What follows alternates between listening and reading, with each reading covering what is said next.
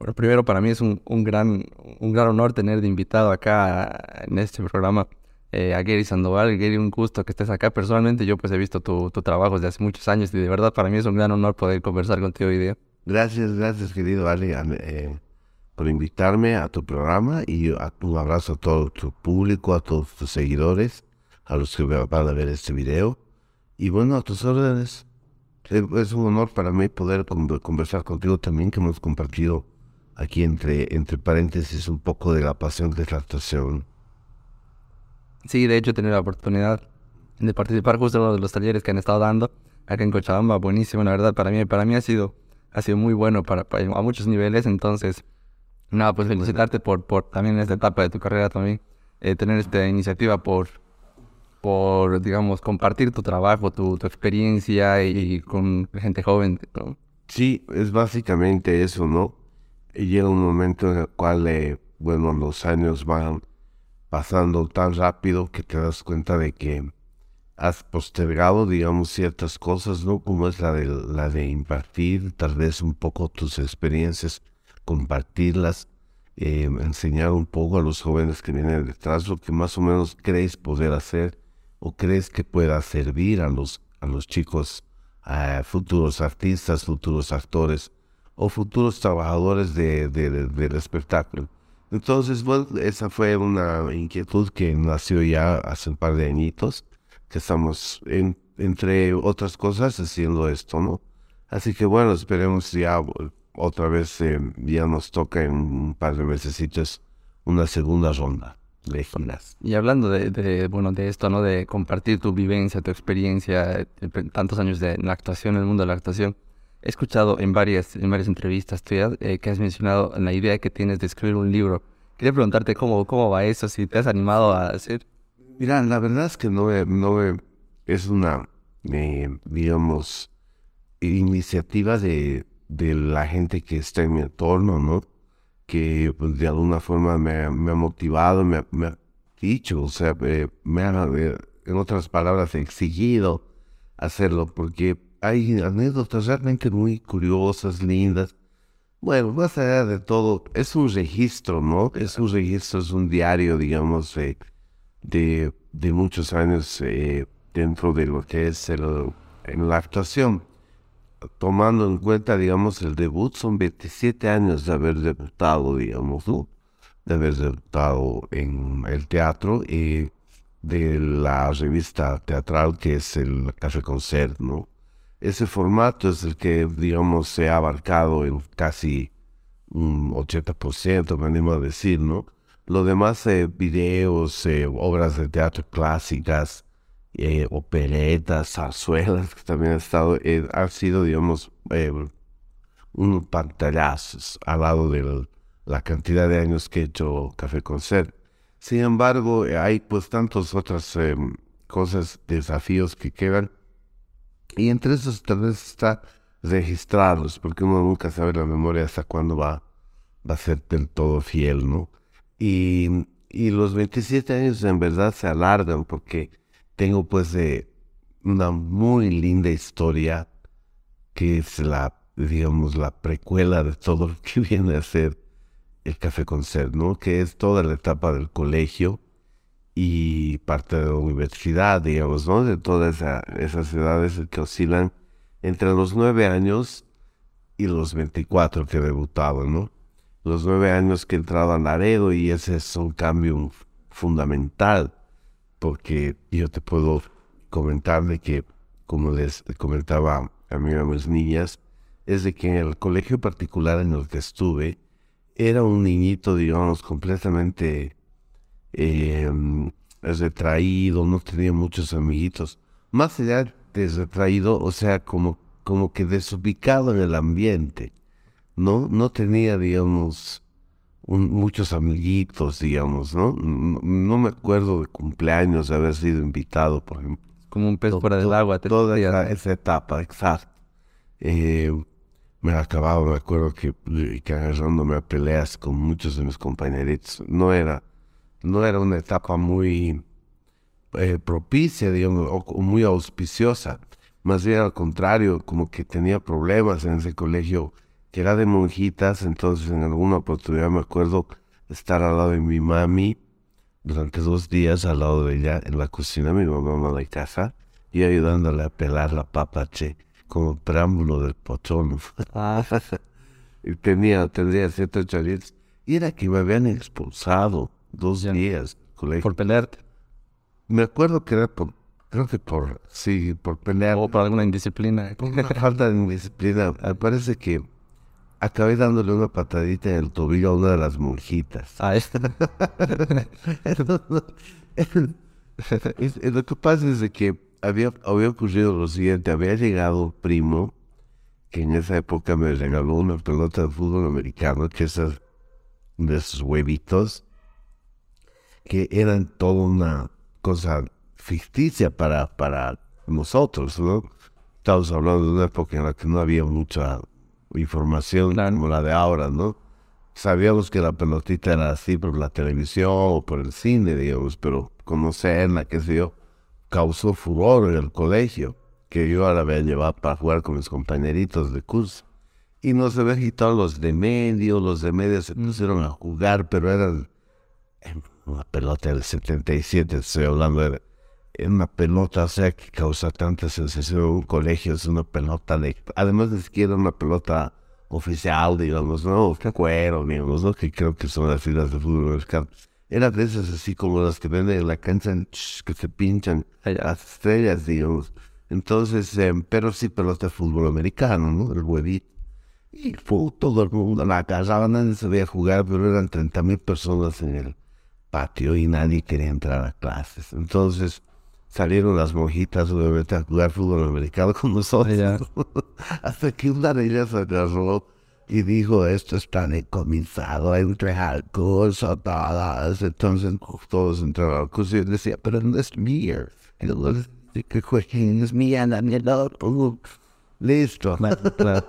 Entonces, bueno, obviamente, eso es lo que me. Creo que es lo peor que he hecho en mi vida.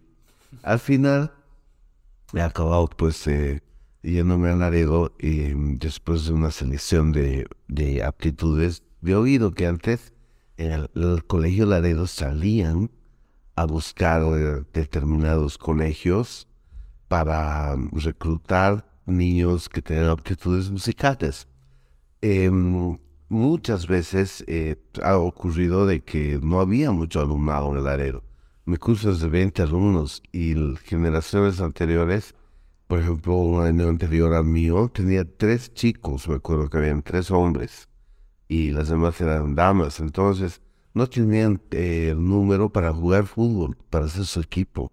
O sea que había campeonato interno, siempre era un fracaso en nuestro, en nuestro colegio, digamos, ¿no? Em, imagínate que venían luego ordenanzas en las que teníamos que jugar, hacer mañana deportiva y a todos los colegios. Y venían a, a- pero a cocacharnos los del Don Bosco, los de San Agustín, así. Em, y nos ganaban así, pero goleadas, ¿no? Luego las nuevas generaciones se han hecho respetar. Ahora yo debo de decir de que ando muy orgulloso de Laredo porque las generaciones que han venido después de nosotros, inclui- incluida una de ellas, que creo que es la, la del 93, me imagino, que salió campeón el colegiado de Cochabamba, una de esas promos.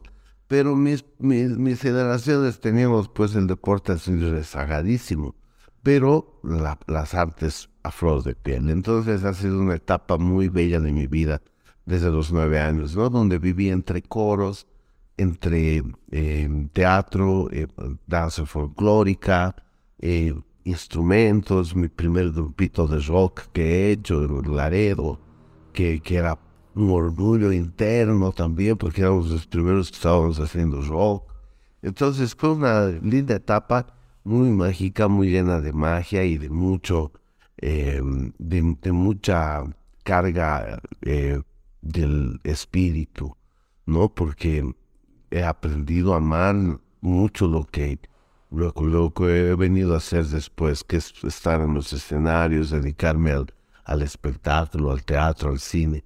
Entonces es algo que ha nacido eh, precisamente desde muy temprana edad. Desde ahí vienen los, las anécdotas, las cosas, los viajes, eh, las, eh, los festivales de danza y de coros en los que he estado, en los tres, cuatro coros que en los que he participado. Entonces, creo que se puede hacer nomás una buena cosa de, de dejar mis memorias porque han habido eh, entre vaivenes, eh, como en todo rubro y como en toda vida, cosas buenas y malas, de las cosas tal vez sería bueno contarlas, ¿no? Más allá de contarles a mi familia, a mis hijitas, que eso es lo que siempre hago. Siempre desde hace unos añitos tengo esa inquietud de, bueno, tan rápido han crecido mis nenas que ahora están pues como para charlar de todo y realmente estoy compartiendo y, disfrutando mucho de esta edad en la que tienen porque estoy todavía fresquito con muchas cosas que les cuento que a ellas les resulta seguramente muy cotidianas, pero el día de mañana serán especiales porque ambas andan como que detrás del arte igual, igual en el aredo y las dos están en teatro, tocando en el coro, pues siguiendo nuestros pasos, porque Marianela también, la mamá también estuvo en, en el aredo. Entonces es una cosa muy interesante la que creo que puedo hacer. Pues seguro, y yo, yo me sumo a, incentivarte a que te animes algún rato, porque eh, escribir un libro es complicado, ¿no? Requiere bastante tiempo y... Sí, sí, la verdad que yo soy bien hablador, yo creo que puedo hacer bastante, eh, digamos, no tengo, digamos, una estructura ahorita, ¿no?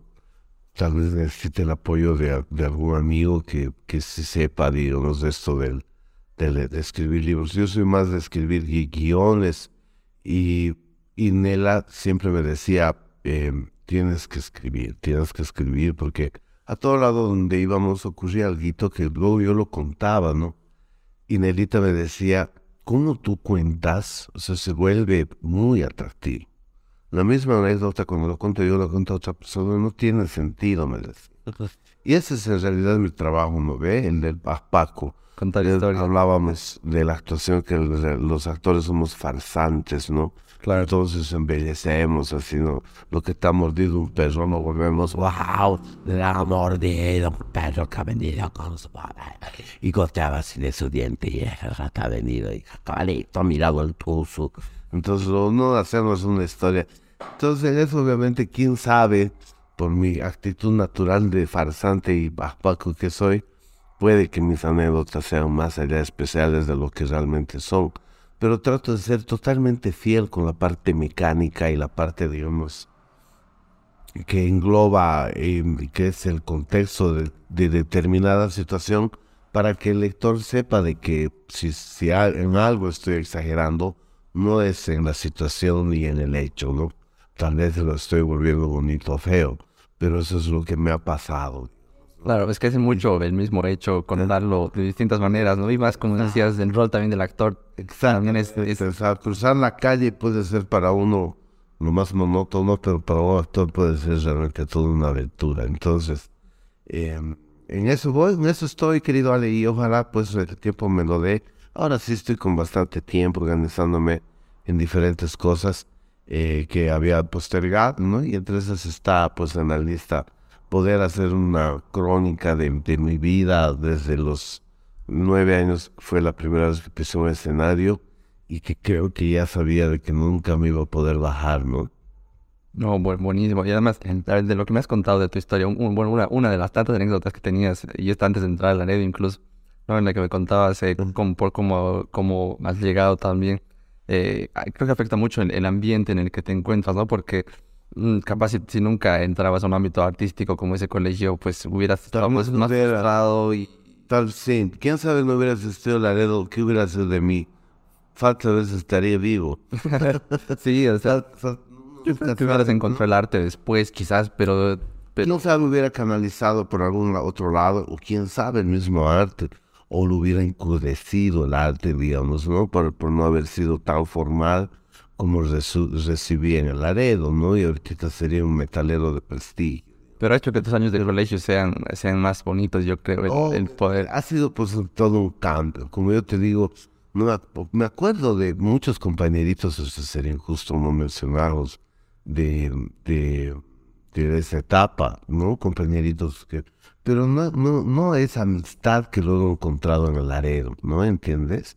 O sea, éramos compañeritos, digamos, de dos o tres, me acuerdo los nombres y recuerdo de un par de cumpleañitos, digamos, ¿no? Que acabé yendo y etcétera. Pero em, básicamente era eso, el tercero básico más o menos, apareció mi profesora de, antes en el, en el colegio de que te menciono, de creo que en toda la primaria, tenemos una profesora, ¿te acuerdas? Una profesora que era, Sí, sí, el- era de todo, ¿no? sí. Más allá de la de inglés y la de música y listo, digamos, el staff de profesores. Entonces esta profesora vino a buscarme para que sea el apoyo de un curso que ella tenía, creo que era superior, em, para un día de la madre, un día de hora cívica, algo así. Y me dijo, em, no hay en este curso, me dijo, hay un que se presente en el día del, del espectáculo del colegio. Entonces, he pedido permiso en la dirección para que tú seas el refuerzo. Entonces me lleva a otro curso y prepara una banda de rock con todos los eh, implementos eh, necesarios básicos, el baterista, el guitarrista, el tecladista, y los músicos, y yo de vocalista, ¿no? Me traen y me dicen, tú vas a ser vocal, porque yo había jugado en música, en su materia de ella, había jugado a imitar a lo que estaba en boga en la televisión nacional mundial, que era Rod Stewart, el Do You Think I'm Sexy? Será Ya. el tema. Sí, sí. Y en esa época hubo un festival, algo así que en vivo, cuando lo pasaron el, el musical por la televisión, se volvió al tiro un éxito. Escuchabas en la radio, en, en el, en el micro, eh, en el restaurante, en la casa, en todo lado este tema. Y lo pasaban por la televisión, como en esa época era pues los, todos éramos casi hermanitos en toda Bolivia, porque todos teníamos el mismo canal y todos teníamos un regional universitario, un canal regional universitario. O sea que con dos canales todos veíamos lo mismo. No había, digamos, quien no había visto, digamos. ¿no? Entonces fue un furor el número. Mi mamá me compró la, la- la- el vestuario mm, con sastre y todo. Hicimos el, el chalequito bien hippie. El- la peluca, el que no me acuerdo quién me la consiguió. La cosa es que em, en esa ocasión la profesora ya comentó con, con mis padres y les dijo, ¿no? Si lo van a invitar a Laredo es una buena opción, digamos. Siete fuimos invitados de Loyola y dos acabamos yéndonos, ¿no? El que se fue conmigo de Loyola eh, es Pepito Valdivieso, a quien adoro con todo mi corazón porque es mi hermano, digamos, nominal, porque habíamos sin querer estado desde primero básico, aunque nos conocemos y éramos, eh, digamos, eh, del mismo curso, no habíamos entablado una amistad, pero nuestros padres eran colegas en la universidad, así que coincidíamos con Pepito en una u otra situación. En cuarto básico, ya cuando nos fuimos a Laredo, por el hecho de tener esa, digamos, eh, cercanía, nos hicimos amigos pero inseparables, ¿no? Y en quinto básico armamos nuestro primer dúo musical y bueno, hemos cantado hasta, hasta siempre. Cada que llega, porque sabía que en otro país, siempre nos volvemos a juntar a cantar y es una de las personitas que más amo. Y en, en, to- en todo ese transcurso ocurrió del cambio, ¿no? De, ser así, digamos, un niñito con castigado, con problemas de notas en el Loyola, acabé siendo líder en el Laredo, el, primer director del corito de mi curso, mm, era el solista del coro, acababa haciendo el número representando a todo un grupo de, de jovencitos tan talentosos como el dúo de Perico y Nicasia, era el elegido para la zarzuela, cuatro de, de tantos niñitos fuimos elegidos para la zarzuela, y así fue hasta salir bachiller, ¿no? El primer actor del grupo de teatro también fui yo. Entonces, fue una cosa de un sueño, de un sueño. O sea, cuando pienso en mi graduación, ¿sabes? joven bachiller, así, era como que nos estaban botando a la realidad, como si estuvieran naciendo, porque había, había sido un mundo demasiado mágico para todos los que queremos tanto actuar, nos gusta tanto el arte. Estar en el Laredo es una burbuja, porque como te consume tanto tiempo y estás todo el día metido ahí, sales de verdad a la ciudad. En el primer año de la U es así violento todo para, por lo menos, Para la a estudiar. para mí. La el, primer, el primer- primer semestre de, de ingeniería agronómica hice la agronomía y a la, a la vez de hacerle caso a mi papá, de continuar la tradición, papá era, un- era un señor de matemáticas y física, docente universitario, y soñaba que su hijo sea agrónomo y todo. Y yo me hizo gustar un poco, en algún momento de mi adolescencia sí me gustaban las plantas, etcétera. No veía la pasión con la que mi papá eh, quería sus plantas. Pero esa pasión por las plantas eh, nunca le llegaba a tener. ¿Te das cuenta? Era una forma muy clara de saber que yo no era él, de que no podía continuar su legado, digamos, ¿no? De que no era digno de ellas, más que nada, porque quién sabe, con mucho sacrificio, vas, las llevas, las cuidas, ¿no? Pero no tienes esa iniciativa de tu espíritu, de tu alma, ¿no? De babear frente a las plantas como mi padre. Mi papá sí era apasionado, ¿no? Era cinco de la mañana regaba sus plantas hasta las siete, siete de la mañana se iba a la universidad a pasar clases. Cuando llegaba al mediodía no entraba ni a la cocina ni al living, iba al jardín y volvía a atender a sus plantas. Eso sucedía, almorzaba, tenía un breve descanso, volvía a ir al trabajo. Cuando volvía al final de la tarde, volvía otra vez a su jardín.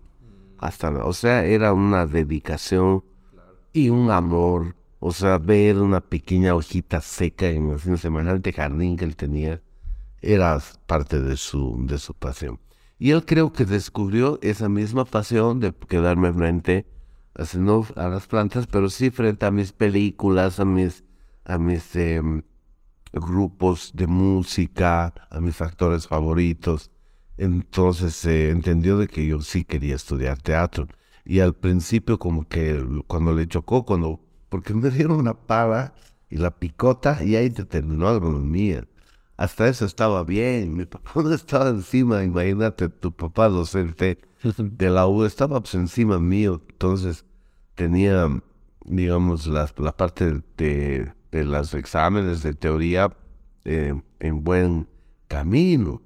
Cuando empezó a cambiar todo, cuando fuimos a hacer campo, ya era en el segundo semestre, creo, o terminando el primer semestre, nos llevan, he hecho, pues hemos hecho solamente seis meses, me llevan al campo con el curso y nos dicen para los de quinto año, los que hacer su tesis, ustedes van a ser los peones, porque los peones son los futuros agrónomos del mañana, ¿no? Todos hemos pasado por primer año y tenemos que saber lo que es el trabajo de campo. Así que tenga picote y tenga pala. Imagínate, hijo único. Puse contra mi madre por, sobreprotegido porque mi mamita y mi papito perdieron lamentablemente un problema de placenta previa, que es un problema muy solucionable el día de hoy con un tratamiento básico. En esa época no lo era. Era, eh, digamos, una situación crítica que mi mamá acababa perdiendo bebés, entonces perdió cuatro. Yo era el quinto intento, entonces imagínate la protección. Ah, claro. Que manejar una escoba, mi mamá, no, hijito, yo te lo voy a hacer. O, o la típica, eres hombrecito. Entonces acaba siendo, pues así, inútil en algunas cosas, ¿no? Y cuando acabé en, con la picota en la mano, la para, digamos, de- y muy, muy condescendientes mis compañeros me dijeron, Gary, Gary, ¿sabes qué? ¿Cómo nos vas a ayudar? Andate para ese árbol y vos vas a escoger las zanahorias están en buen estado, las vas a poner en un ladito. Las que estén así machucadas o podridas o rotas, las vas a apartar. ¿Listo? Dale, dale. Pues no sabes lo inútil que me he sentido pues, en el arbolito haciendo eso. Digamos, he dicho, no, pues esto no es para mí. Hasta aquí llegué porque le daba, me estoy estás zanahoria, tiene una parte verde. Le vas a dar acá o le vas a dar acá uno y uno. Y ¡paf! Tienes que salir así, sanita. Yo veía a mis compañeros. No están ahora así para premio, pues. Y yo, pone, no tiene así jugo. naranjada de anaranjado. ¡Ay! Así los de quinto año, pues no.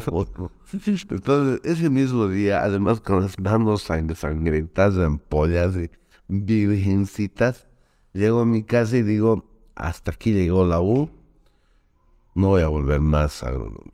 Entonces mi padre es como que se molesta y me dice, ¿qué, qué vas a hacer? ¿Qué quieres? Y le quiero ser actor. Y sin decirme nada se va. Y vuelve con una lista de universidades de actuación. Al apoyo al 100% incondicional de mis papitos.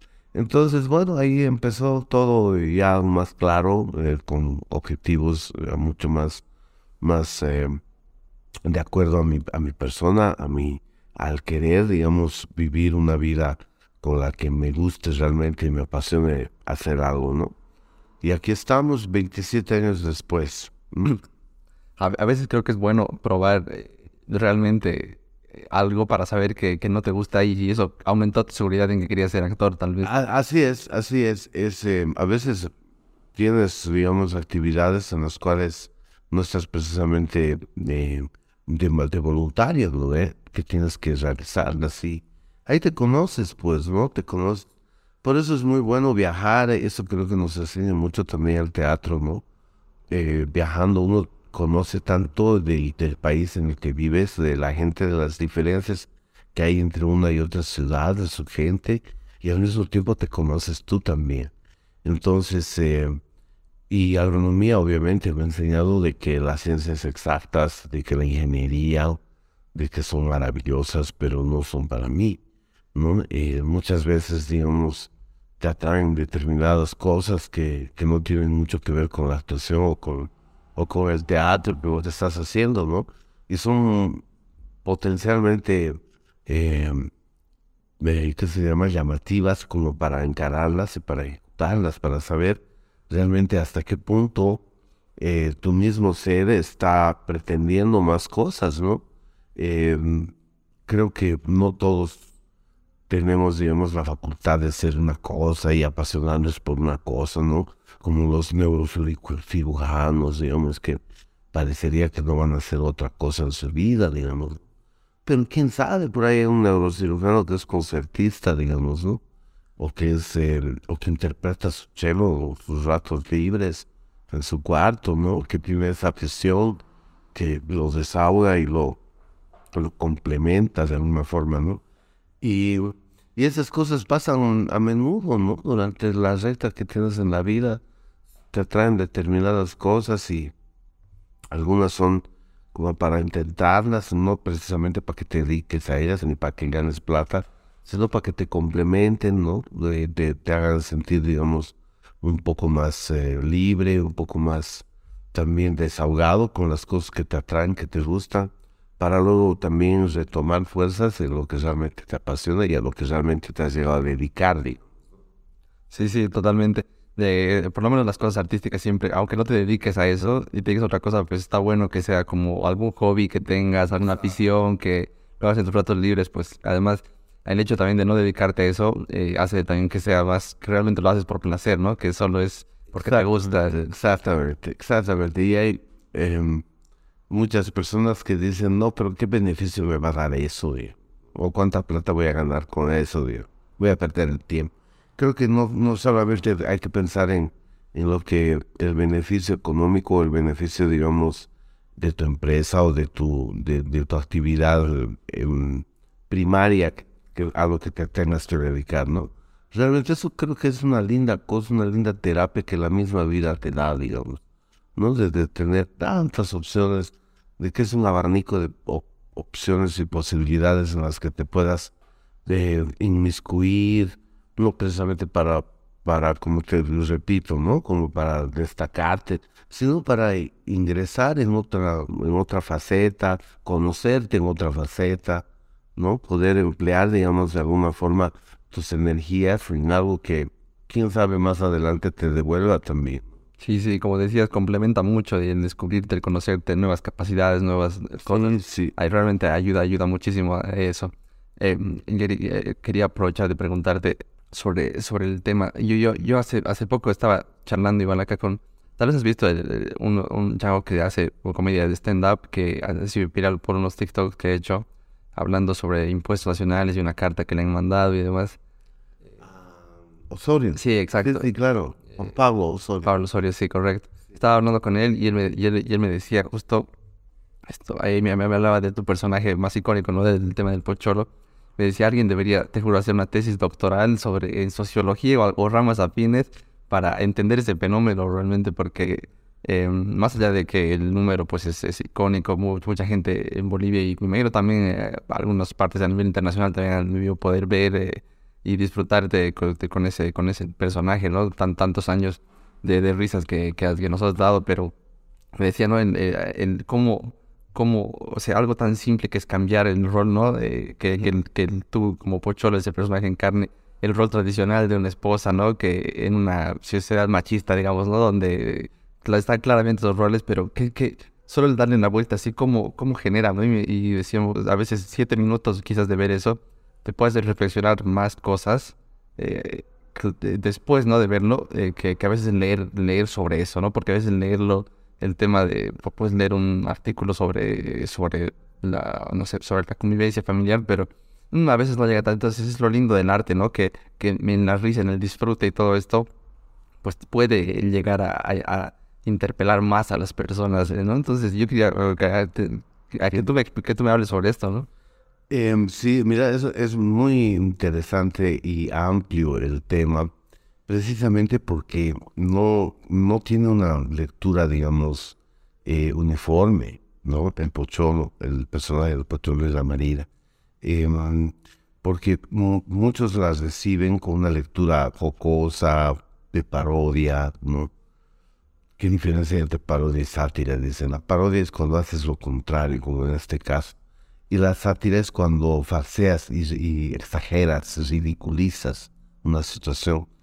Y el, el pocholo entra en ambas, porque parodia obviamente es porque es, es un amo de casa, supuestamente es la mujer la ama de casa y el hombre el que sale a la calle, ¿no? Claro. pero no, siempre es así, ¿no? Se ha demostrado y existen casos y siempre ha existido en que han, han habido casos al revés, que el hombre es el, el que está atendiendo la casa y la mujer es la que sale a, trabajar. Claro, evidentemente hay excepciones, ¿no? Pero Hay, pero mm, claro, o sea, pocos casos, Sí. pero hay. Y esos casos dejan de ser parodia y se convierten en sátira. Entonces, em, entonces, bueno, ¿qué pasa de- con esto de que a mí me parece eh, interesantísimo como a todos y no tengo respuesta alguna para nada porque no nunca ha sido de un personaje que yo pudiera decir, mira, yo le he dado en el clavo. Porque no es así, me, han dado ese guion. Eh, Cecilia me llama, Cecilia Travesí, me refiero a, la directora de Tralala, eh, de la familia Travesí, la gran familia tradicional Travesí, de don Julio Travesí en los años 70, Peter Travesí en los años 80, íconos totales, Marianela, que viene de la familia eh, Travesí también, Marianelita Molina, que es la, la marida, la esposa, y que también es la, eh, la que ha dado, digamos, el ícono a la mujer de, de carácter fuerte, que lo revienta al tipo, ¿no? Entonces, eh, sucede de que han habido muchos personajes que han hecho esta parodia y esta sátira, ¿no? No soy el primero. Eh, Hugo Daza en Chaplin Show, yo vi acá el noventa y tantos en la Universidad de Champagne. Eh, lo vi hacer a, al mismo Peter, Margarito, se llamaba su personaje, que era también un, dominado, maltratado por la parte de, de su mujer, la parte de, de su cónyuge. Y Rigoberto, Manolo Molina, que también ha hecho, inclusive ha habido una teleserie, una de las primeras teleseries cochabambinas que la dirigió nada menos que Pepe Travesí en el año 87, 88. Entonces estamos hablando de, de varios personajes, Floripondio, La Paz, Cacho Mendieta. Así han habido varios, varios personajes que han hecho el, típico personaje, digamos, de casa.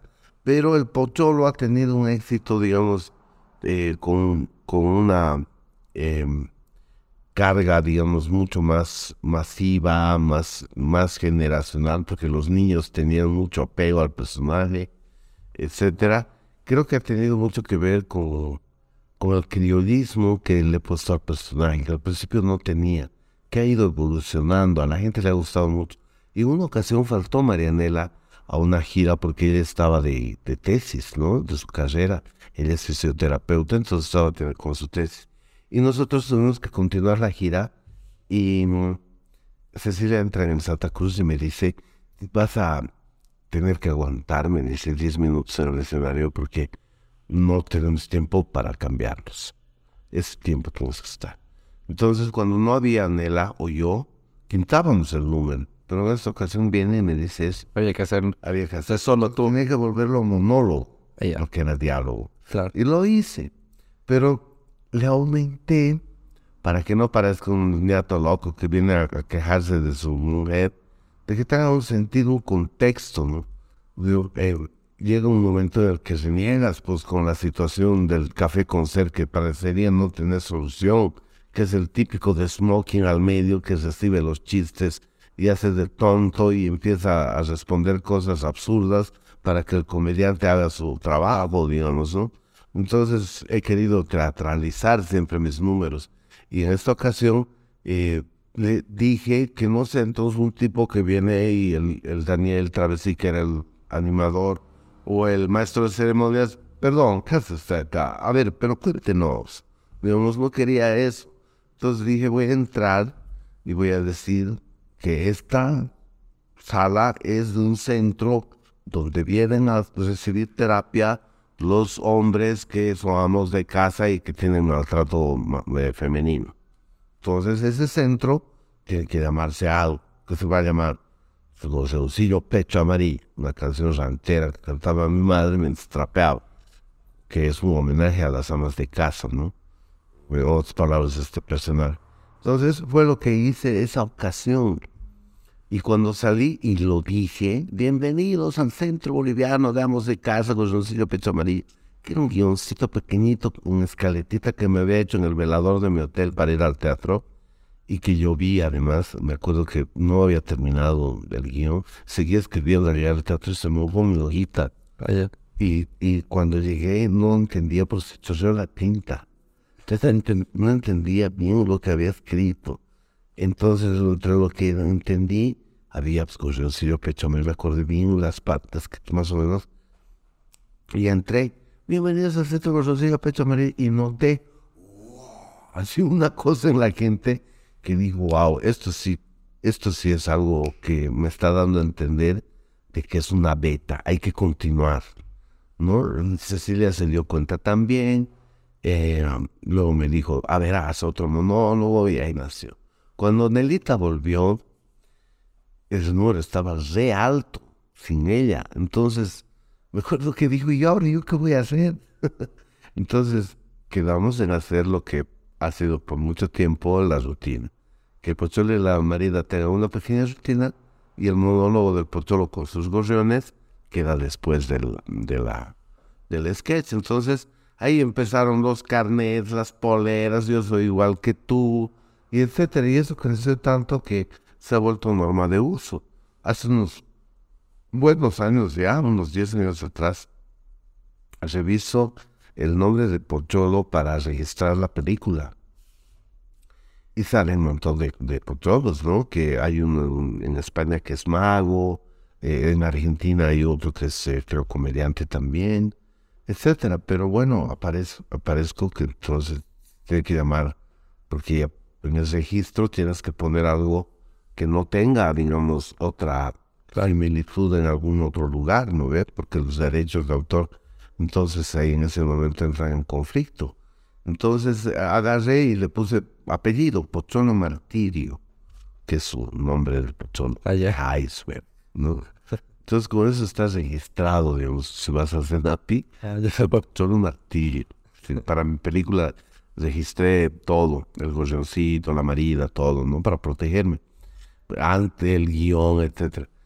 Antes de que el guion esté listo ya había pues demasiada expectativa, entonces eh, eh, acabé buscando y en el, la investigación encuentro diccionario, ¿no? Donde el pocholo significaba diferentes, eh, de, tenía diferentes significados en diferentes países.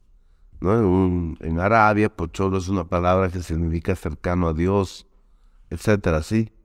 Y llega a Bolivia y dice eh, término que se utiliza para los hombres que son dominados por su esposa o su marida, entre paréntesis, eh, término eh, posicionado por un comediante. No dice mi nombre, pero está así, ¿no? Si ustedes buscan, van a encontrar en un diccionario. Y eso me, me batió la cabeza. Dijimos entrar en un diccionario. Sí, ¿No acuerdas qué diccionario era? Era un diccionario digital que debe estar en el Google. Ah, y yo te estoy hablando de la época de la película, del 2008. Más de 12 años, 13 años atrás. Entonces, ha ocurrido de que eh, ahora escucho, ¿no? Potón en todo lado. Ahora estoy radicando en Santa Cruz estos últimos meses. Y, y cuando estoy caminando por, los, por las calles, escucho todo el tiempo, Pochoro, entonces pienso que me están saludando, me están... Entonces me doy la vuelta y es alguien que se ha saludado con otro, ¿no? O alguien que le ha gritado a un amigo y el otro le ha saludado. Estoy pasando en una casa hay un cumpleaños infantil y escucho al payasito decir, levante la mano a las mamás, levante la mano a los papás, levante la mano a los pocholos. Y dos o tres papás levantan y los demás de la fiesta festejan. Y digo, wow. claro, eso centralmente está dentro de la cultura boliviana, al menos, ¿no? Es, y ahora, y eso escucho también en el micro, ¿no? ¿Qué va a querer ese? Yo viajando en el micro y delante de una pareja de amigos universitarios. ¿Qué va a querer decir ese? Ese es un pocholo. Ah, sí, es un gozoncillo pecho amarillo. Yo ahí atrás, wow. Entonces es una linda cosa. Y eh, han habido eh, sectores que no han recibido como una ofensa, como una provocación. ¿no? Sectores así de feministas, machistas, me han brincado de todo. Y, y al final, inclusive con la intención de que ya no vuelva a ser el personaje, que hay un, es un país con feminicidios, que es un país con, con violencia doméstica, entonces no debería ser, es una irresponsabilidad hacer. Y sabes que no, más bien al contrario, es cuando más fuerzas me han dado de que este personaje no se vaya, porque al final está creando esto, debate, una gran em, comunicadora, activista muy famosa, em, en su radio me, me me, o sea, de manera muy, como, como suele hacerlo, de manera muy eh, violenta, muy agresiva y respetuosa, ¿no? Me, me abordó diciendo de que, eh, de que no estaba haciendo la burla, de que si yo estaba creando debate, entonces debatiremos, me dijo. Yo le dije, yo no soy, yo no soy eh, autoridad para debatir anda a con la gente que está encargada en género, en la gobernación, en la municipalidad. Yo soy actor que estoy mostrando una realidad, que no estoy inventándome nada. Todas las frases del Pocholo, absolutamente todas las frases, no son inventadas, son cosas que he escuchado en mi entorno, o familiar, o social, o al viajar, o cosas que me cuentan mis amigos. En la película hay cuatro situaciones de cuatro pocholos que, les pasa cosas. Que, que, mientras les pasa reciben el llamado en el huevular del pocholo para ir a rescatar. No sé si viste la película, pero esa, todas esas situaciones son cosas que me han pasado o les ha pasado a mis amigos.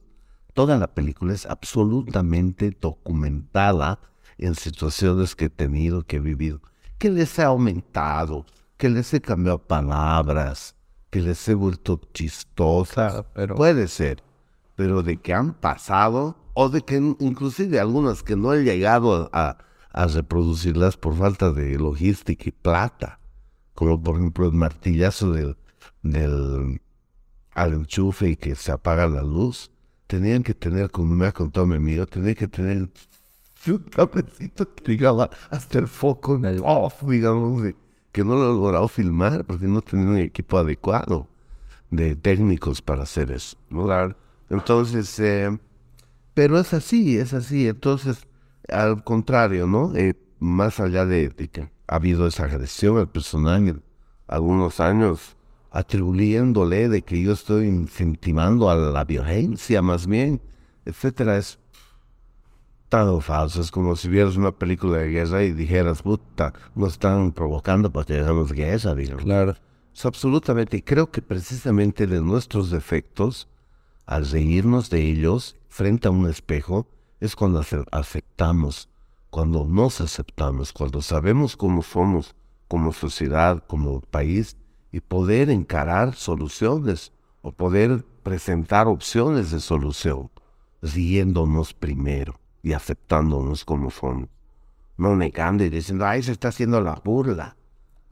sí, y más bien eh, creo que el, que la gente haya recibido a ese personaje con tanta, con, bueno, de tan buena forma y con risa, creo que revela también mucho de que te ríes porque, porque claramente has visto esas situaciones tú, ¿no? O sea, has vivido esas situaciones. Entonces... Y, si tú ves un personaje que está representando este tipo de situación, un tipo que está apoyando en el hogar, que por último su marido es ingeniera y él está apoyando, está haciendo la comida, haciendo de que el hogar tenga, digamos, un sustento, digamos, presentable, haciendo el aseo, haciendo todo lo que tiene que tener un hogar entonces, qué gran mal ejemplo está dando, como para que te des cuenta de que sí, realmente es una sociedad totalmente machista y matriarcal al mismo tiempo.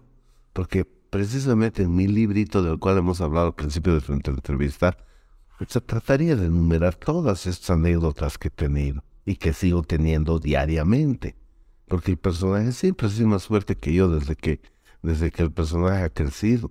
Muy poca gente me dice Gary. Cuando estoy en la calle, en los medios, en mi mismo elenco, ahora en Santa Cruz, se ríen entre ellas. Pocholito, vos vas a venir a... No es Pocholo, es Gary.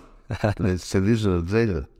Y el que me acaba de, de decir, pasan 10 minutos, oye, Pocholo, vas a tener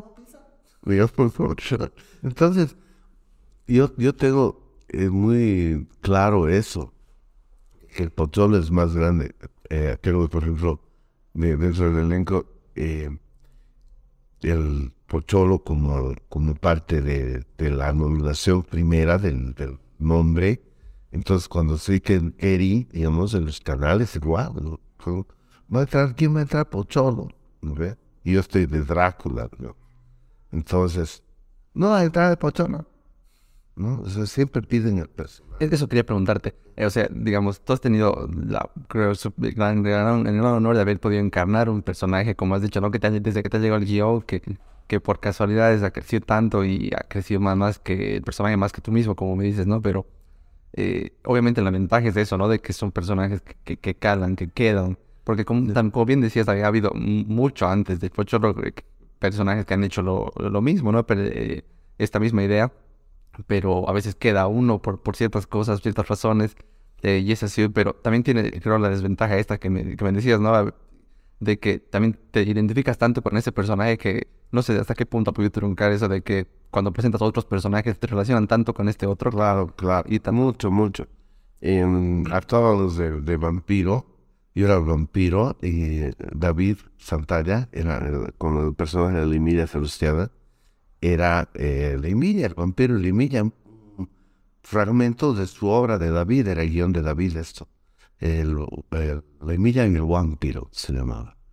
Y David me decía, porque David siempre jugaba en escena y son las mujeres del mundo las cosas más maravillosas que me han podido pasar a hacer compartir escenario con David tantas ocasiones, en tantas iras y tantos años, y de tantas diferentes formas. Y estos son los primeros sketches que hicimos juntos. Y me decía vampirillo, pecho amarillo. me sacaba del contexto de vampiro, ¿no? Obviamente. Y así que quedaba en todo lado. Eh, no, entrada de Pocholo. No sé, depende de ustedes. Puedo venir con estos dos personajes. Voy a preguntar. Pocholo. Muchas, muchas veces. Oye, pero te estás un poco encasillando. Me dicen que tienes que tener más opciones. Entonces, el Pocholo, el Pocholo. Ven a mi programa esta tarde Ay, muy bien, pero ven por favor con el pocholo. ¿no? Hasta los mismos que me están diciendo de ahora me pedían el pocholo. Bueno, más allá de eso, em, es una linda ocasión como para em, también diversificarse esto, esto de las redes, ¿no? Y ahora em, también hace mérito también esta nueva etapa, ¿no? De, de poder volver a hacer café concert, digamos, con un elenco realmente muy nutrido con el cual trabajo, que es el show de miel, y con el que voy a estar mínimo una temporada más. Así que estoy re disfrutando no solo de un super elenco, que son chicocos formados por el maestro Adolfo Mier Rivas, en su mayoría, además de, de, un joven director que es Sergio, y que él, uno de los hijos de, de Adolfo que realmente es uno, para mí, uno de los directores jóvenes más eh, talentosos que tenemos en el país y que seguramente nos va a dar muchísimas satisfacciones más adelante, ¿no? Y ya tiene una visión muy propia, ya tiene un estilo, es muy joven, pero al mismo tiempo muy talentoso. Entonces, con Sergio Adolfo y Roberto Mier, estoy pues muy cómodo estos meses y con una renovación muy, muy interesante que también estoy volviendo a sentir al otra vez ser actor, ¿no? Y a no estar de productor y director. Otra vez dedicarme a eso. ¿No había dejado ser eh, en el elenco eh, del Pochorro y la Marida, yo, yo, digamos, también ejercía la parte de dirección y de producción. Entonces, son cosas que las disfrutas, son parte de, me han enseñado mucho como, como persona y al mismo tiempo te consumen y te sacan pues energía y tiempo del escenario. Entonces, es un dar y recibir, ¿no? Es un pro con su contra también. Entonces, estar solamente en la parte de actuación nuevamente hecho retomar los 25 años con los que entré a actuar, ¿no? Claro. Me siento joven ahorita, estoy solamente yendo a actuar, digamos, ¿no? La producción ya está hecha y es la reproducción que hacen en el show de Mieres, eh, creo, uno de los espectáculos, creo que en Bolivia, que mayor énfasis en producción está teniendo. No conozco un espectáculo así, por eso me siento re orgulloso de ser también uno de los partícipes de este... ¿Y en este show presentas el, el personaje del Pocholo también? Sí, sí, sale el Pocholo, sale. Sale medio camba, sale con, con un personaje que es eh, eh, muy popular en Santa Cruz, que es la Beishu es una, una, parodia que hace Carolina, la actriz, Carolina Besolo, que es un lujo de actriz, una gran, gran actriz y con la que estoy participando en este, en este número, ¿no? Perfecto, perfecto. Oye, eh, qué lindo que, que, que estés de otra vez con esa pasión de, actuar y sentir, porque, bueno, te había escuchado decir, pero creo que toda la gente que, que, que eh, digamos, se dedica a algo que le apasiona, pues te dice, ¿no? Sentir esa, ese gusto cuando estás ahí arriba hagas lo que hagas, pues eh, todavía, porque el rato que pierdes, el rato que no significa nada el estar ahí, o sea, como que te da igual, entonces ahí sabes que... Ahí es, es momento de dejar. Por más que sea fácil, ¿no? Pero cuando te deja de producir sensaciones es cuando... Sí, sí, no, no. Afortunadamente eso nunca he perdido. Y para, para no parecer un conano y un papaco, debo de, de decir de que en ápice se ha, disipado esa pasión. No, y, no, no, no quiero pecar de engreído ni de soberbia al decir lo que más me ha aumentado, porque el tiempo ha pasado, he crecido, mi espíritu ha crecido, estoy viejo ya, yo soy una persona de 51 años, y que tengo, es que tengo muchísimo de rejuvenecer mi espíritu cada que entro al escenario. Entonces, en ese sentido, sí, sí, sí se ha acrecentado. Me siento más nervioso que antes porque ya no soy el jovencito que, que muchas cosas le importaban, muchas no. Ahora tengo muchas cosas que perder y muchas cosas que ganar, entonces eh, la pasión es eh, mucho más seria y al mismo tiempo el escenario ya es mi aliado. Hay muchas herramientas que tengo bajo la manga y, y hay muchas que también las estoy adquiriendo. Entonces tengo todavía mucho para dar.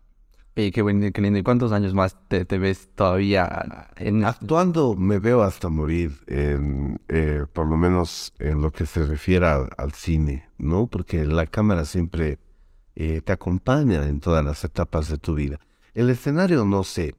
Eh, me imagino que mínimo estaré unos 10 años más, o quién sabe, más allá tal vez. Pero bueno, como todo, como siempre y como hasta ahora, voy viviéndolo día a día, año a año, un día a la vez. Y vamos a, como es unas áreas palabras que siempre me dicen el Entonces vamos a ir caminando muy, muy de, con toda esa pasión, seguridad y goce, ¿no? Que pero también eso es algo que me ha permitido, ¿no? Me ha permitido darme eh, momentos de decir, bueno, ahora voy a, esta tapita voy a disfrutar de esta forma. Y creo que esa etapita es, eh, por ejemplo, cuando he decidido ser el director y actor de, de mi propia película o luego de mi propio elenco, una teleserie que también hemos hecho eh, en la cual también he producido y dirigido. Son etapas que uno, eh, más allá del éxito o no, eh, van alimentándote, ¿no? La película de Pocholo, por ejemplo, es una de las películas más vistas del cine de ese año, es la más vista, está entre las 12 más vistas de ese año, incluidas las extranjeras. Sacando las extranjeras, es la película más vista del cine boliviano en los últimos 10 años. Y a nosotros nos habían pedido los del cine de que no nos metamos en noviembre porque eran los eh, estrenos Post. Ah, son los fuertes, sí, sí. ¿no? Y nos habían dicho las películas nacionales se estrenan en abril y mayo. ¿Qué te pasa? No seas loco. Pero yo tenía tan, tantas, eh, tantas puertas, digamos, que me estaban abriendo, que tenía que cerrar esta. Y al final eh, teníamos eh, presiones de los coproductores y todo que ya se habían desbordado del, del respeto incluidos. Entonces em, teníamos que ya estrenarlas. Con Melita dijimos, ya nos vale, estrenamos. Y nos dijeron, nos mencionaron, va a venir Harry Potter y las crónicas de Narnia con ustedes. No estén quejando. La cosa es de que hemos visto irse Harry Potter y las crónicas de Narnia y nosotros seguíamos en el cine y una vez me llamó, estaba tan escaldado que no estaba haciendo seguimiento.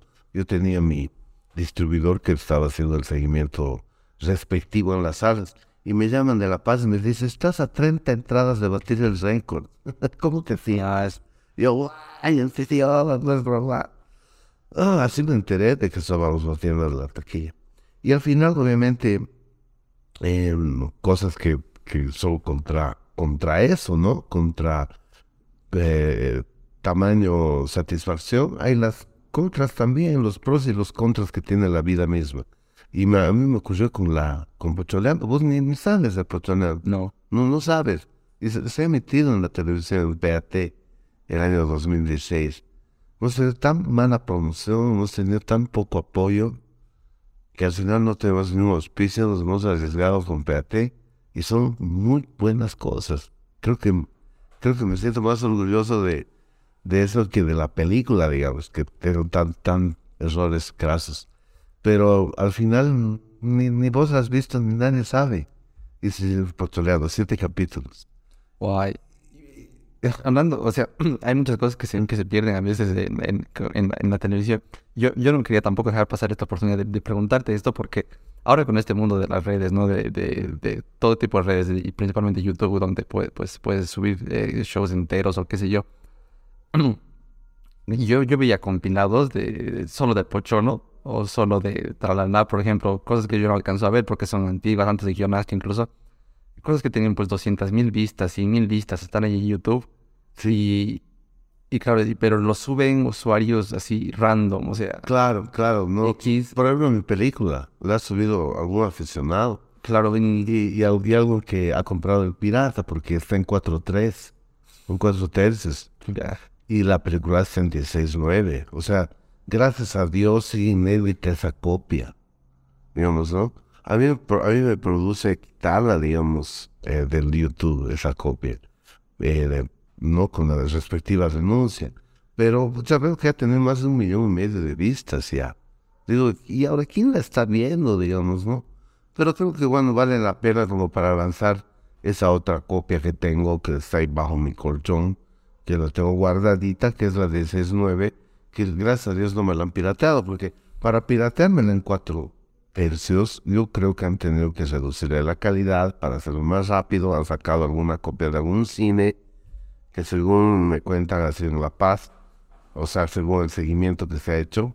Pero no vamos a hacer problemas ahora, no nos vamos a ir a estrellar contra las salas ni nada por el estilo. Nos piratearon, nos piratearon, porque mientras estaba la película en el cine, salió un kiosquito aquí en, en, en el, en el con un kiosquito donde solo había la película del Pocholo. Y viene el dueño del cine y me, me, llama, o sea, el administrador, y me dice, yo dije, seguro me va a decir, hay que quitar la película, ¿no? Y me, me cuenta, me dice, cuento de que hay al frente ya los han correteado, los de la municipalidad han venido. Entonces yo digo, a mi productora Drina Webster, que es una luchadora, así que le mando un beso a la Drinita, que si por ahí ve eh, este, este trabajo tuyo. Porque yo con Drina he, trabajado no solamente en cine, sino en el elenco también.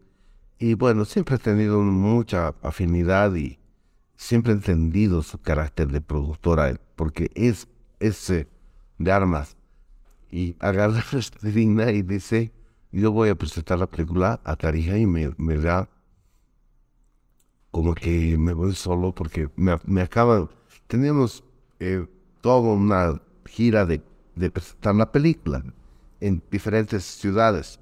Y tenía yo, digamos, um, siempre al lado los protagonistas, Pedro y, y Matilde, Erika Andia, Pedro Grossman me acompañaron a diferentes ciudades. Lo hicimos acá en La Paz, en Santa Cruz, etc. Pero las ciudades ya intermedias nadie me acompañaba, todos, que no puedo, que tengo trabajo, que tengo, que tengo actividades. Entonces me quedé solo con pasajes. Entonces me la llevo a mi mami. Dije, mi mamá hace mucho que no va a Tarija, me lo voy a llevar a pasear a mi mamá. Entonces mi mamá me acompaña al cine, hacemos la presentación de la película, dejamos la película en la sala, hago la promoción respectiva con los medios, la firma de autógrafos que hacemos en la sala para que la gente se aproxime al cine, etcétera, ¿no? Y, y, bueno, me acabo dándole un buen seis y chapaco que me acaba matando acá. Cuando llego, eh, acabo hospitalizado con, con, una descompensación terrible, desentería, no sé qué. Y Drina y veo en la tele de la clínica, estaba internado ahorita ya, porque me había deshidratado, ¿no? Veo en la tele de la clínica, en la película del Pocholo acaban de ser pirateadas noticias. Y veo a mi productora, Drina, así peleándose con los piratas. de las vistas. Y así quitándose de las bolsas, ¿no? Y, aparece una media hora después de lo que veo en la tele, me llama. Te cuento, mamá noticias. Y yo le digo, sí, ya te he visto en la tele. Y aparece Drina en el hospital y me, y me dice, bueno, ¿y qué ha pasado? Y le digo, he comido, pues mal, por demás, o sea, siempre tengo problemas por comilón, por gustos. Ah, bueno, ya. La cosa es de que a Drina la convocan para hablar de la pirateada. Y Drina dice, nos han pirateado estando en el cine, o sea, en plena, eh, digamos, exhibición de la película, y Gary está mal en el hospital. Entonces, los periodistas piensan, o no sé si Drina lo dirección, pero piensan que me, que me han dicho, nos han pirateado la película. Y yo, ah". entonces, hospital, digamos. Ah, ya, ya. Entonces se publica en el periódico. El comediante está hospitalizado, delicado de salud. Su película fue pirateada. ¿no? Sale en los periódicos, me llaman de los canales. Entonces yo digo a los piratas, les digo, me han pirateado. O sea, lo que más me ha dolido es que me piratean en cuatro tercios. ¿me veo? O sea, achicaba la imagen. Entonces yo digo, si me van a piratear, pirateenme bien. Claro, O sea, la gente que vea lo que, el trabajo que hemos hecho con tan claro, por lo menos bien. Y espero que nos vaya a hacer cine, que la gente vaya al cine. Cuando la gente deje de ir al cine, la película se va a ir. Y ahí yo les voy a dar la original para que me piraten del original. Y eso se volvió noticia. Pocholo, inédito. Pocholo ofrece original a pirata. Entonces, con eso más, me llaman del cine, miércoles así, me llaman y me dice, Gary, me dice, yo dije, me va a decir, ya tenemos que sacar la película del, del cine porque todos ya tienen su cast. ¿Y qué tal? Le digo, em, ¿tienes dos copias más? Me dice. ¿De qué? De la película. Estamos abriendo otra sala, se ha llenado. Es como un reestreno, me dice. O sea, haces un- Claro, es que esas cosas ayudan bastante cuando hay alguna cosa medio polémica y se habla más. La gente Por habla eso- por curiosidad. Por eso yo digo, me saco el, el sombrero cuando, cuando hablo de, de esa productora Adrina, que esa ocasión, no sé si por comanda o porque ha hecho. No, pero salió con La segunda, eh, la- como, como un segundo de estreno. Ok. La cosa es que me dice, ven, hay mucha gente en el cine, sería lindo que te vean. Me he ido con polera, ¿sabes? Cuando la, la luz estaba apagada, estoy agradecido de volver a la sala y de apoyar el cine boliviano. Y empezó a repartir poleras de pocholo. No sabes la sala llena, lo lindo que está. ¿Sabes qué? Es la emoción más grande de cuando estrené la primera vez. Con terno, con todo. ¿Sabes? Me he ido así con mi blue jean a repartir así porque fue algo del momento, ¿no? Me dice, ven, traenos más copias, vamos a abrir otra sala. Entonces llego al cine, había tres pocholos, o sea, sala 1, sala 2, sala 3, y las super películas después. Entonces estaba, pues, recontra linda eh, época esa, la de la película, ¿no? De mucha eh, aceptación del personaje, de muchas coincidencias, ¿no? A veces vos sabes de que un... Saben abrir si hubiera sido lo mismo, claro, con todo lo que me habían amenazado. Y con, ¿sabes si hubiera sido lo mismo si, no me comiese saíse Sí, en Tarillo? Seguro que no. la verdad, No, todas estas cosas arman, digamos, una han hecho que sea. de historia. ¿no? Sí, sí. Y lo de que Showmatch, ¿no? Que fue el remate, el 28 de diciembre, es cumpleaños de Marianela, el 28 de diciembre es... Siempre le, le- le molesto porque le digo, nunca tiene la culpa porque es Día de Inocentes. Em, llaman de, del día de la razón de la paz le dicen, por si acaso estamos haciendo una broma, te estamos avisando. Ya. ¿no?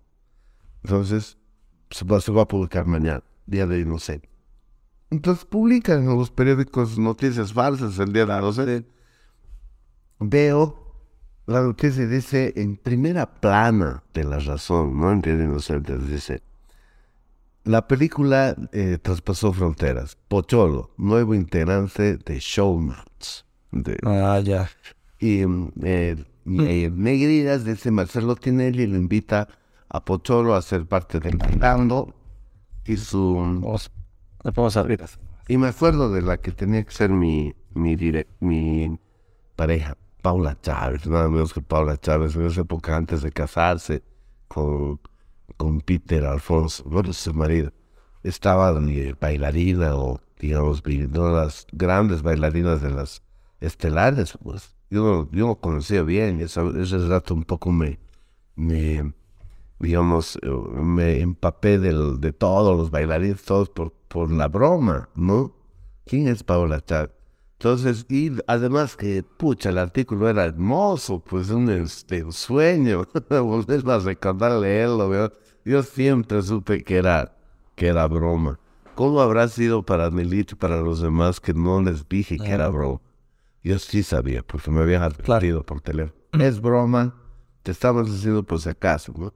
Entonces decía cosas como, Tinelli ya le alquiló un departamento a Sandoval en Palermo, donde él recibirá clases particulares de danza para estar, a, um, digamos, para que esté afinado para el certamen que empezará no sé cuándo, el Bailando por un Sueño de Showmatch en Buenos Aires. ¿No? Tiene, entonces, wow, entonces voy, entro y le muestro a Nelita y Nelita no lee todo. No, es mi madre igual. Pero les decía, lean hasta el final, lean hasta el final. En el último párrafo decía, cuando, cuando Sandoval llegue a Buenos Aires, le comunicarán de que se trata de una broma. La misma broma que hacemos con usted, amable lector. Ese era el último y Nadie llegaba ahí. Todos llegaban así, uh, es que era del suelo, el reportaje, ¿no? Entonces que voy a vivir en Buenos Aires, que voy a pues, que estoy eh, pasando clases con no sé quién, es un artículo largo. Claro, lo hacen bien. Bien hechito. Entonces, bueno, al final eh, eh, a Cecilia, la directora, nuestra directora, la que ha creado todo, voy y le digo, Cecilia, vende esta. Como era cumpleaños de Nelito, estaba toda la familia en casa. Entonces, ve, bueno, el pocholo ve, y le mira a Nelly y le dice, váyanse a casa de la tía Martita, que ella vive en Palermo y los va a coger bien. Digo, lee hasta el final. No, no, nadie leyó. Claro, claro, no les leo hasta el. Es una broma, la misma broma que hacemos con usted, amable lector. Todos es... y aparece, a los dos meses, aparece un señor Rolando Pardo, que, se llama, que también le mando un saludo porque pronto lo voy a ver. Em, y aparece y me lleva a Buenos Aires a actuar, a un teatro. A mí, al elenco, que el elenco que recién estaba naciendo. No habíamos hecho funciones ni en La Paz ni en Cochabamba, solo Santa Cruz y Sucre. Estábamos empezando a girar y estrené la película y le di prioridad a la película hasta volverse a reactivar. Y aparece Rolando y me lleva a Buenos Aires antes de debutar en Cocha como elenco. Y ya no sabíamos salir de trabajar. Y me dice, ¿sabes por qué te he traído? Me dice, segunda noche, tercera noche de teatro. ¿Por qué el rolito? Le digo, porque me ha dado rabia que ese Tinelli se te haga la burla. le digo, no era el Tinelli, eran los de la prensa. El Tinelli ni me conoce. Mi rolito. bueno, son cosas lindas esa, de esa década. No, pero qué buena la anécdota. No, no sabía lo de, la nota de horror. Sí, sí, está, está en el 28 de... El periódico, ¿no? El periódico es el 28 de diciembre de mil, eh, del 2000, vendría a ser 2010. 2010. Está, si buscas en la meloteca. Sí, ahora está en la página. Está, o debe estar tal vez en la CIA digital. Lindo sería. Yo la tengo físicamente y a mis hijitas les contaba. En esa época no entendía. Ahora quiero buscarlas para, para mostrarles, ¿no? Que, que, que iba a ir a, ese show a bailar con Paula Chávez. Mira, las cosas que uno que uno tiene. Y obviamente eh, fue una, un, como te o sea, quién sabe si en esa nota Rolito nos ve a Buenos Aires, que fue un sueño esa temporada, ¿no? Desde esa vez que nos llevó Rolito, nunca más hemos dejado de ir cada año. Cada año ahora estamos volviendo de, de muchos años, con lo de la pandemia. Desde el 17 estamos volviendo a Buenos Aires. Ahora en diciembre vamos a tener una presentación por allá con, con el, el Pocholo y la Maní. No, qué, qué lindo, porque Buenos Aires es una ciudad, digamos, que le gusta mucho el teatro, o sea, es una oh, cultura ahí artística. nosotros a todos, nuestra comunidad, pero siempre eh, es además hermoso compartir con bella gente que vive allá, en todas partes de Bolivia, que se juntan, y mm, encontrar, digamos, eh, obras de teatro para poder verlas en cualquier horario, en cualquier, es impresionante sí, de todo eso. entrar a las 2 de la mañana, porque a veces nos daba eso, ¿no? Terminábamos una eh, nuestra función a las 12 de la noche y hambrientos de querer ver teatro, nos íbamos a la Corrientes y hay un lugar que se llama Plaza Teatro donde hay 12 salas, donde son hasta las 4 o 5 de la mañana, porque hay mucha gente en Buenos Aires que trabaja, em, que duerme precisamente de día y trabaja de noche y tiene todos esos horarios como para hacer las cosas normales de cualquier... Son metrópolis tan inmensas que hay movimiento de gente todo el sí, 24 horas. ¿no? Nunca duerme en la ciudad. Entonces vos puedes entrar a las 2 de la mañana a ver una obra, pero te vas chocho a tu, a tu hotel a las 4 de la mañana, pero súper nutrido, ¿no? Y a mí me ha pasado muchas veces. Hay una obrita que he visto un monólogo que lo he perseguido, ese monólogo que me encantaba de Pablo Picotto, que lo he debido ver a la una de la mañana. Y, al, al, año siguiente los he llevado a todos los de mi elenco a ver ese mismo nuevo porque seguí en cartelera. Decía, mire, un año después sigue esta misma obra, ¿no? La cantidad de gente que sigue yendo hacen de que las obras se queden pues años. Sí, no, es, es, es, es otro, otro nivel. Aquí estás dos meses con tu obrita y listo. sí, la verdad, mucho más periodista. Otra cosita. Pero ahí con la cantidad de gente y de, gente que le gusta ir al teatro a ver, es... Así es, es, es que es una capitán, digamos, ¿no? De teatro. Eh, Mucha gente viaja a eso. Si vos preguntas turistas, y dices, ¿qué bien? Muchos te dicen, venir a ver eh, teatro. O Sí. te dicen, yo a ver el Boca River. Sí, la verdad. Hay gente que de Europa va a ver Boca River. Mm, Qué lindo, yo quiero vivir. Lindo ser bueno en esta vida para que en otra vida, la próxima vida, pueda tener yo esa facilidad de decir, voy a ver Boca River desde Francia. y volver a mi librería. sería lindo. Por ejemplo, este, este programa que has tenido en PAT que me comentas, que te ha gustado mucho. ¿Has pens- ¿Lo tienes? ¿Has pensado en subirlo a redes sociales ahí a algún lado? Lo, lo tengo, lo tengo, y tengo, digamos, un coproductor con el cual no tengo, digamos, para nada mala eh, relación, al contrario, creo que siempre hemos sido buenos socios. Em, se ha planteado, digamos, subir capsulitas, yo creo que lo voy a hacer, eh, es- esperemos a partir de ese enero, de empezar a subir, digamos, algunas cápsulas. Lo que pasa es que es un material que a lo mejor pueda ser eh, eh, reconsiderado, ¿no? Y tener, ya. digamos, un apoyo sería importante. Sin embargo, como cápsulas pequeñas, cortas, eh, creo que valen la pena para pr- pr- primero hacerlos conocer y ver si realmente captura o capta algún otro Claro. apoyo para poderlos reeditar y volverlos a lanzar como, como capítulos. Claro, y por ejemplo, el, los, los shows que has tenido con tu elenco, ¿no? Con el, donde tú dirigías y, y producías y demás. o de eso obviamente lo debes tener el registro, digamos, en Sí, video. muchos shows están inéditos ahí. Y, y esos no has pensado tam- también en subirlos así, porque de eso sí tienes los derechos, digamos, ¿no? Para poder subir. Sí, sí, hay algunos, eh, eh, algunas eh, negociaciones que no es que estoy ahora, que precisamente van a dar la luz verde ya para que lo podamos hacer. Esperemos que ya, yo creo que en esos dos meses que vienen ya vamos a tener ambos materiales en el... Ay, qué lindo, porque a mí me surgía mucho esa duda. Como te digo, veía compilados de... Y claro, eso no lo pueden monetizar porque no, no les pertenece ese contenido, pero por la cantidad de vistas que tenía, digo, y y además que están en baja calidad y demás, digo, claro, si, si los Hay videos que pone la gente que nos sirve del, del, del, de la butaca. Sí, sí. Y si los... Que están ahí con 3.000 vistas. Exacto. Claro, y con la calidad y el mismo, obviamente tú tienes los derechos, además de poder monetizarlo, porque YouTube ahora te permite monetizarlo con anuncios que ellos mismos ponen, entonces... Eso, eso es lo que estamos eh, precisamente eh, trabajando. Bueno, ahora he estado un poco eh, lejos de, mi material, ¿no? Porque todo lo tengo ahora en Santa Cruz.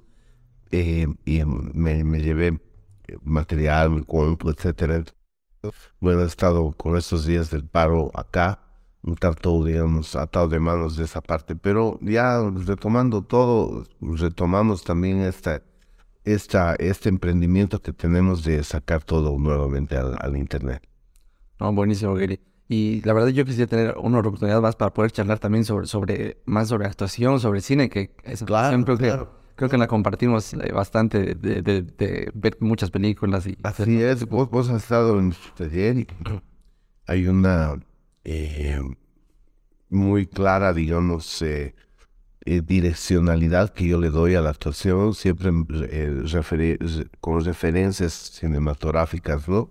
De actores de cine, de trabajo de cine. Siempre me ha, sido, me ha apasionado el cine, ¿no? Desde muy niño. Y me he vuelto un cinéfilo, digamos, compulsivo, ¿no? Desde temprana edad, digamos. Primero con los Betamax y primero grabando de la tele a los 12, 13 años. Y después ya pues más jovencito ya empezando a así a tener mi propia videoteca, ¿no? Primero con los VHS y ahora con los DVDs y Blu-rays, que llegado el momento, en alguna determinada parte del tiempo, han venido a decirme que mano, eh, he ocupado espacio y tiempo y plata en algo que no, no se requiere porque ahora todo hay en Netflix y en las plataformas. Y he visto de que no es así. Entonces ha cobrado mucho más valor mi, mi tiempo empleado en irme, especialmente en La Paz del Sucre, que tenía dos lugares mágicos con dos em, tipos eh, de cine- cinéfilos que se encargaban de, de conseguir películas de cine independiente, de cine europeo, de un- desmarcándonos de los blockbusters de, de Hollywood y adquiriendo, digamos, una muy buena lista, ¿no? Obteniendo una muy buena lista. Y en ambas ciudades he nutrido, pues, mi biblioteca, ¿no? Que mm, muchos casos sí encuentras, digamos, en algunos casos, no muchos, que, que, los puedes bajar o tener en YouTube o en alguna plataforma. Pero la mayoría no. Entonces, todos mis sobrinos que venían así muy, muy como, "Ah, tío, las vacantes que has, acumulado, estos, estos, espacio nomás has eh, ocupado, porque todito estoy ahí en internet, todito, todito. Así, a ver, a ver, búscame Omen de 1976 de Richard Donner. No hay. Esas son mis películas favoritas. O sea, yo veo eso en mi, en mi biblioteca y veo que me saluda. Yo me saludo con él cada día, lo saludo con la caja. Entonces, hermanito, en eso les digo, chicocos, van a disculpar, pero no es así. Y entonces, con todos los chicocos con los que he estado haciendo este último taller en el que tú has participado, estoy queriendo emprender em, un día, digamos, cada dos semanas, de poder exhibir una de estas películas de grandes directores independientes, ¿no? Eh, me refiero al cine clásico. Por ejemplo, ver películas de Fellini o de Vittorio De Sica, ¿no? Em, o, de, o de directores alemanes, ¿no? Como Fassbinder o Wim Wenders eh, o Werner Herzog, ¿no? Que son cosas realmente muy nutritivas para nosotros, ¿no? Con contenido de fotografía, de actuación, con contenidos de historias realmente diferentes a los blockbusters y las repetitivas cosas que seguimos consumiendo de Hollywood. Entonces, vas, vas, vas a estarte atento. Yo igual voy a comunicarte para que mediante tu red también puedas convocar y podamos más que nada reunirnos en salitas y podamos ver una peli juntos y después de verla poder debatirla, poder analizarla, un poco comentarla entre todos los cinéfilos que siempre hay, ¿no? Siempre hay. Oh, estaría buenísimo. Y de, de, de hecho, te diría desde ya que me encantaría porque me encanta mucho igual ver películas. sí, en Santa Cruz yo ya tengo una lista de 13 películas. Hemos hecho una lista con los chicos de allá. Ya vamos a arrancar ya prontito con, con bueno, cuando obviamente día todo esté normal. Vamos a empezar otra vez a, hacer esa rutina de, de ver una película. Si se puede cada dos semanas, luego cuando se vuelva un poquito más, digamos, eh, esté rodando más el balón, digamos, para hacer, así decirlo, podemos hacer una vez a la semana, así, algo, algo así. Oh, pues, qué lindo. Y la verdad, Gary, para mí, te repito, ha sido. Voy a tener como mi voz un poco ronca este, este programa, pero la verdad ha sido un, un, un gran honor tenerte acá y, y conversar contigo. Disfruto mucho de, de la charla. me ha encantado. Vale. Y nada, como te decía, espero tenerte eh, en un futuro para seguir charlando, porque hay más cosas que me encantaría hablar contigo. Claro que sí, a, a tus órdenes, vos sabes de que eh, estamos en contacto, siempre que esté por acá yo te voy a avisar y podamos juntarnos. Y para lo que te digo, de, de por lo menos cada dos semanas de hacer una sesión de cine, está ya, digamos, pactada, estoy buscando un lugar que puede, es muy probable de que podamos retomar la misma salita con la que hemos trabajado, tengo que hablar con, con los encargados, muy amigos míos, con los que hemos hecho este emprendimiento. Así que vamos a ver de, de hacer un poco de, de espectadores, ¿no? A mí me encanta, siempre me ha encantado ver películas, es parte de mi vida y, y uno de los momentos que disfruto mucho, ¿no? Mucho. Ahora estos días que hemos estado trabajando por allá, por, la eh, ciudad de Santa Cruz, en la que estoy trabajando estos meses, este año y al año, entonces eh, verás de que le he dado duro a mi biblioteca, estoy chochas, estoy renutrido. Ya llega un momento en el que has cargado de tanto que ya quieres salir a filmar, ¿no? Porque eh, pasa como con la música, ¿no? Le voy a poner este acorde, le voy a poner este, este riff de, de ACDC, pero aquí lo voy a cerrar con los Beatles. Eso pasa con el cine, ¿no? Sales a filmar y dices, hay tal tomita que no echen tal pelío o tal paneíto Sí. de robar de, de, de tal director, digamos, ¿no? O tal miradita le voy a pedir a mi actor que haga de eso. Entonces, eso es muy divertido. eso. Sí, sí. Y, nada, pues espero que les haya gustado esta, esta charla que, que bueno, creo que, creo que duró más, más de una hora. Sí, más, más de una hora. Así que gracias por darte este tiempo, igual tú, porque a veces es complicado con las rutinas del día, entonces gracias por estar aquí. La grupaje te he fallado varias veces, pero aquí hemos... No, para mí, para mí significa mucho que estamos a, a, a, volver seguramente. Seguro, segurísimo, eso tenemos pendiente, así que gracias, te ha sido pues sobrepensando con Gary Sandoval. Écale, hasta luego.